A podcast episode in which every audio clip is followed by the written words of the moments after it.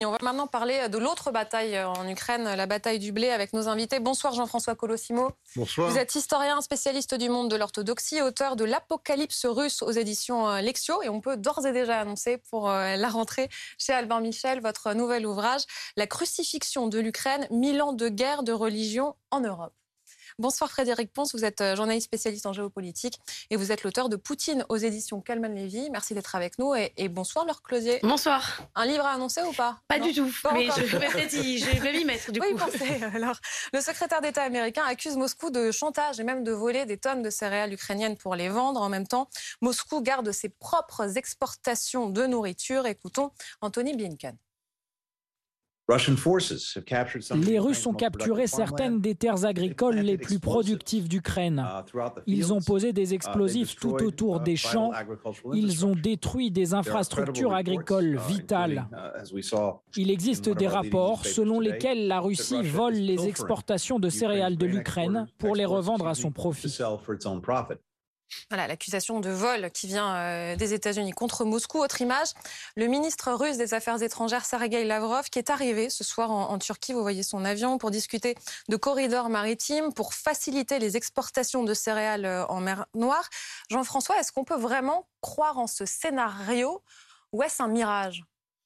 Je crois qu'on va rentrer dans une période où, euh, après la très grande émotion légitime qui a provoqué cette guerre, on va voir petit à petit, en fait, chaque puissance réorganiser son jeu selon ses propres obligations, que ce soit des obligations financières, des obligations énergétiques ou tout simplement euh, alimentaires.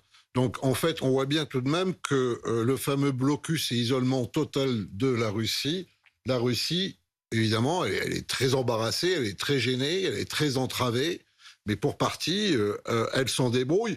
Et évidemment, la Turquie d'Erdogan, c'est un partenaire compliqué pour Poutine parce qu'ils ont des intérêts à la fois convergents et divergents, mais c'est évident qu'ils ont un langage commun. Et je vous rappelle d'ailleurs que c'est bien en Turquie que se sont déroulés les premiers rounds, en fait, de négociations. Pourquoi? Il faut regarder un peu l'histoire. Parce que la grande histoire de la Russie et de la Turquie, c'est avant l'histoire de l'Empire byzantin, et qui est l'héritier de l'Empire romain d'Orient? Est-ce que c'est Istanbul, Constantinople, ou est-ce que c'est Moscou? Et ces deux empires, il y a eu une dizaine de guerres russo-turques au XIXe siècle, n'est-ce pas? Donc, donc, on est, on est dans, dans, dans, je dirais, un jeu qu'on ne peut pas simplifier en disant simplement qu'il y a une espèce de camp du bien qui serait l'Occident euh, face euh, à une Russie qui effectivement se conduit de manière abominable, personne ne le conteste le jeu diplomatique est plus large. Pour bien comprendre l'enjeu de cette venue de Sergei Lavrov en Turquie, est-ce que vous pouvez nous dire tout simplement ce qu'il vient chercher?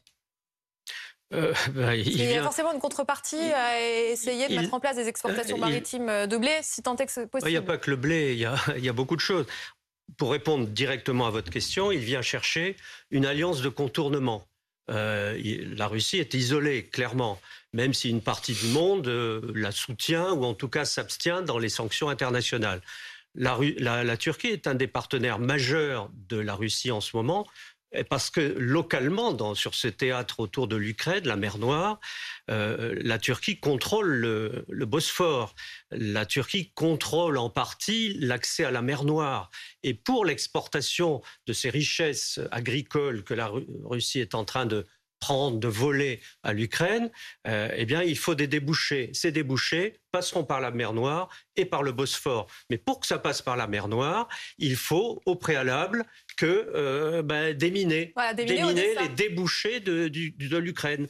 Et qui va déminer? On ne sait pas trop, sauf qu'il y a euh, un, partenaire de la Russie et de l'OTAN, puisque la Turquie est dans l'OTAN, qui s'est proposé la Turquie est volontaire pour déminer, mais elle ne le fera pas sans garantie d'une part et sans compensation d'autre part. C'est ce qui est en train de se passer en ce moment avec Lavrov. Parce qu'on dit que c'est la guerre dans la guerre, mais n'est-ce pas aussi une guerre qui peut aider Vladimir Poutine à remporter l'autre guerre euh, Il est en position de force là aujourd'hui. Il y a plusieurs choses. D'abord, il y a la question très concrète d'un corridor, en effet, donc de la nécessité de déminer. Le risque étant que Vladimir Poutine en profite parce que c'est un corridor qui mène directement à Odessa. Ça, c'est les, on va dire les affaires euh, militaires très concrète. Mais derrière, il y a la question de l'ensemble de ces céréales qui sont coincées en fait en Ukraine. Il y a celles que Vladimir Poutine a certainement engourdies, parce qu'il y en a une partie, voilà, dans le Donbass. Il y a les réserves qui sont bloquées à Odessa ou dans d'autres ports, hein, parce que, en fait, jusqu'au mois de février, le, le blé de la récolte de 2021 était envoyé. Le problème, c'est que tout n'a pas été évidemment vendu. Il en reste dans les stocks qui sont bloqués depuis ce moment-là. Et là, on est en train de voir arriver la moisson 2022. Où est-ce qu'on va stocker le blé? C'est donc un problème logistique absolument énorme qui est à régler énorme. Mais avec des problèmes de rails, de bateaux. Alors c'est ça, parce que sur le problème de, la logistique, quand on dit euh, on va sortir le blé euh, d'Ukraine, on va le mettre euh, dans des camions, on va le mettre dans des trains, mais en fait c'est un peu illusoire. 95% de la production ukrainienne passe par les ports. Donc il faut absolument déminer les ports et faire sortir ce blé par la mer. Et puis quand on réfléchit à des, problèmes, des, situations logistiques, on est sur des calendriers à 8 mois pour réussir à faire sortir le blé qui est aujourd'hui dans les containers. Le blé, on ne sait pas aujourd'hui comment et dans quelles conditions il est stocké. Il a besoin d'être ventilé euh, euh, d'une certaine manière. Si ça se trouve, il est mort en fait le blé qui est dans les containers. On n'a pas, on ne connaît pas sa qualité. Si ça se trouve, on fait un peu pas tout ça pour rien, mais on va perdre plus que ce qu'on ne croit. Quand tu dis qu'ils volent euh, le blé, pour quel marché ensuite? L'idée, c'est de les revendre, à, de revendre ce blé à qui? Qui est bah, destinataire? Si ça passe par la Turquie, Erdogan a un intérêt majeur, c'est que dans sa politique néo-ottomane de reconstruction de l'empire ottoman, la Turquie est souvent mal tolérée au Levant dans les pays arabes, mais le premier foyer de crise du blé, euh, les révolutions du pain, c'est ce monde-là. Et Erdogan veut y revenir en force. Il s'est récemment réconcilié un tout petit peu avec l'Arabie Saoudite, puisqu'il était plutôt du côté du Qatar, n'est-ce pas? C'est-à-dire du côté des frères musulmans, en fait, dont il est un peu le leader international. Et il est évident que pour lui, il y a aussi un gain, d'abord, euh, économique. Erdogan va vers des élections. Peut-être il il les suspendra, il les interdira, mais mm. pour l'instant, elles ne sont pas gagnées parce que la situation économique est mauvaise et que Erdogan, sa grande popularité, ça a été en fait le succès économique sous son règne, n'est-ce pas, qui aujourd'hui est tari en, Turquie. Donc il a besoin de, finances. Et deuxièmement, dans le monde arabo-musulman, le blé, c'est la stabilité des gouvernements. Et, et, pour lui, c'est aussi une clé décisive mm. d'influence et de retour. Et d'ailleurs, dans tous ces pactes avec euh, euh, évidemment, avec Poutine, il y a aussi la capacité d'à nouveau faire passer le rouleau compresseur turc sur les Kurdes qui sont de l'autre côté de la frontière turque, en Syrie, et pour partir en Irak, mais en Syrie principalement. Parce que ce grain est synonyme euh, de survie pour des millions de personnes. Euh, il ne faut pas sous-estimer euh, l'importance de la venue de Macky Sall, par exemple, à Sochi. C'était vendredi. Il a rencontré Vladimir Poutine. Quel enjeu il y a derrière cette réunion bah, face-à-face? Soyons clairs, c'est très très prégnant dans les pays du Maghreb, du Machrek, du Proche-Orient, le besoin en, blé est absolument énorme, mais c'est vrai de toute l'Afrique, de toute façon. C'est-à-dire que et vous avez des pays qui sont totalement dépendants. L'Égypte, par exemple, a une énorme dépendance. Et en fait, les printemps arabes avaient déjà été causés par une crise du blé. Ça avait été précédé d'émeutes de la faim dans énormément de pays du monde. Et là, c'est ce qu'on risque de voir euh, revenir. C'est-à-dire que euh, on n'y est pas encore c'est dans les mois qui viennent qu'on va se retrouver dans un moment de, pénurie mondiale, ne serait-ce que parce que la question va aussi être de savoir comment sera la récolte 2020. Elle sera 2022. Euh, Elle mmh. sera forcément plus faible. moins 40%, estimation. Voilà, à peu près moins 40%. Et donc derrière, vous avez des réactions en chaîne parce que vous avez des pays qui sont extrêmement dépendants. les pays du, du, Maghreb, du Machrek ne peuvent pas cultiver le blé qui demande trop d'eau. Donc en fait, c'est une façon d'importer euh, de l'eau qu'ils n'ont pas. Ils nourrissent leur population comme ça. Vous avez donc un marché mondial qui d'ailleurs est euh, qui date de l'Antiquité. Hein. C'est-à-dire qu'il y a mmh. toujours eu un marché mondial des céréales et il y a toujours eu un marché mondial du blé. Le problème est en effet quand le grenier à blé de l'Europe euh, est aux mains à la fois de, enfin, et, dans les guerres. D'ailleurs, là aussi, historiquement, dans toute l'histoire humaine, les guerres entraînent des famines. C'est une déstabilisation et c'est une destruction Quelques éléments chiffrés pour, pour, bien comprendre. L'Ukraine et la Russie, pour les céréales, hein, parce qu'il y a l'huile de tournesol, c'est un, enjeu majeur aussi. Euh, pour les céréales, l'Ukraine et, la Russie, c'est 25% du marché mondial vers une cinquantaine de pays qui sont pour la quasi-totalité, dépendant à 80-90% de ses fournitures de céréales de Russie et d'Ukraine. Euh, la Turquie, 85%. Euh, L'Égypte, 80%, le Liban, 80%, euh, et puis des pays d'Asie centrale, les pays du Maghreb, l'Algérie notamment, l'Afrique noire. Le vrai problème qui se joue en ce moment, c'est la stabilité ou l'explosion du Moyen-Orient. Euh, ça va être cet automne, parce qu'ils sont en train d'épuiser leurs réserves. Et si le recomplètement euh, de la récolte de 2021 et de ce qui va arriver en 2022 n'est pas fait, on va vers des émeutes de la faim. Et donc, c'est une des grandes forces à l'heure actuelle de Vladimir Poutine, parce qu'il contrôle une partie des exportations de l'Ukraine et ses propres exportations. Et il va jouer là-dessus. Il y a l'arme militaire, les bombes, les missiles, ça, c'est pour l'Ukraine. Et puis l'arme alimentaire qu'il est en train de, mettre en place avec l'aide de l'autre autocrate de la région, euh, Erdogan. quel but Pour faire euh, que les sanctions soient levées. C'est aussi ça l'idée. Bah, d'une part. Un chantage à la stabilité mondiale. Bah c'est un chantage. si vous ne me laissez pas faire, voyez, vous allez avoir des révolutions partout. Et en plus, c'est de votre faute. Oui, c'est vous qui avez mis en place les sanctions. oui, et l'autre alliance, évidemment, euh, russo-turque, c'est l'Afrique subsaharienne, puisqu'on voit bien que les Russes sont présents aujourd'hui au, Mali, n'est-ce pas, à travers la division de mercenaires Wagner et autres. Les Russes cherchent à bousculer les influences traditionnelles, particulièrement françaises en Afrique, mais la Turquie aussi. La Turquie a ouvert des ambassades dans tous les pays d'Afrique euh, subsaharienne, parce que pour elle, c'est aussi un des bouchers importants d'influence politique, mais aussi un vrai débouché économique. Donc, voyez bien que dans ce jeu entre Ankara et Moscou, en fait, il y a de véritables convergences. En dépit de leurs divergences fondamentales, leur hostilité, leur première convergence, c'est qu'ils veulent, en fait, tous les deux, Poutine et Erdogan, bousculer en quelque sorte l'hégémonie de l'Occident et bousculer l'Europe, et plus particulièrement la France, en Méditerranée et, en Afrique il dans ces positions. Oui, il y a une raison diplomatique beaucoup plus large derrière cet euh, enjeu des, céréales, c'est que tous ces pays qui ont besoin du blé turc, euh, du blé russe ou ukrainien, sont des pays qui votent à l'Assemblée générale des Nations unies. Et cette, euh, ces, pays, alors c'est en gros les deux tiers de la planète qui soit n'ont pas condamné la Russie, soit se sont abstenus, sont des gens, des, des dirigeants qui ont besoin de façon vitale du, du blé russe. Il faut ajouter que ce ne sont pas forcément des pays qui euh, se sont abstenus lors de ce vote uniquement par intérêt. Il y a aussi une vision des rapports mondiaux, c'est-à-dire que ces pays n'adhèrent pas forcément au récit occidental et considèrent que dans cette histoire-là, finalement, les torts, sont, enfin, sans être totalement partagés, sont euh, plus complexes à, faire, euh, à faire émerger.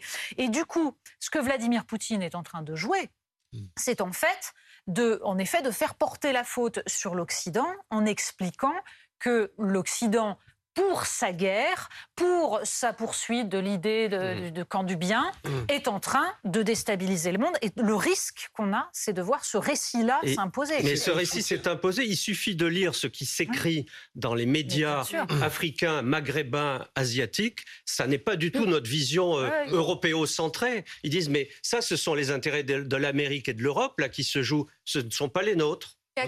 On n'aime pas forcément euh, Vladimir Poutine parce qu'on a un mauvais souvenir de l'Union soviétique dans tous ces pays, n'est-ce pas, ou pas un bon souvenir. Et puis, bon, la guerre, on n'est pas trop pour. Mais la croisade anti-occidentale, à bas bruit, pas officiellement, à bas bruit, elle est complètement acceptée, ça c'est clair. Alors, quand on essaie de réfléchir aux conséquences, quelles conséquences aujourd'hui sur l'économie ukrainienne?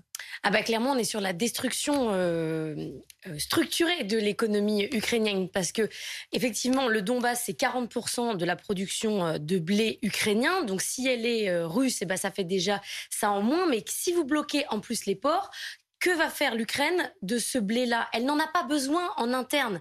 Euh, L'Ukraine est, à sa sécurité alimentaire propre. Elle exporte 40% de son blé. C'est très rare. L'Inde ne fait pas ça, par exemple. Donc elle n'a pas besoin de tout ce blé. Et en plus, il y a de moins en moins de monde en Ukraine. Donc il y a de moins en moins de monde à nourrir. Donc du coup, pour ces agriculteurs en interne, il n'y a pas de débouché. Ce qui veut dire que le blé à l'intérieur de l'Ukraine va chuter en termes de prix. Et ça, c'est très important. C'est-à-dire qu'ils ne vont pas réussir à, le consommer entièrement. Les prix vont chuter. Et les prix, c'est très important parce que que fait Vladimir Poutine aussi grâce à sa force sur le blé euh, russe plus avec le blé ukrainien, c'est qu'il fait du blé discount pour les autres pays. Par exemple, l'Égypte, il leur fait des discounts euh, sur les prix. C'est comme ça qu'il arrive à créer euh, de la dépendance. Il fait la même chose avec le pétrole.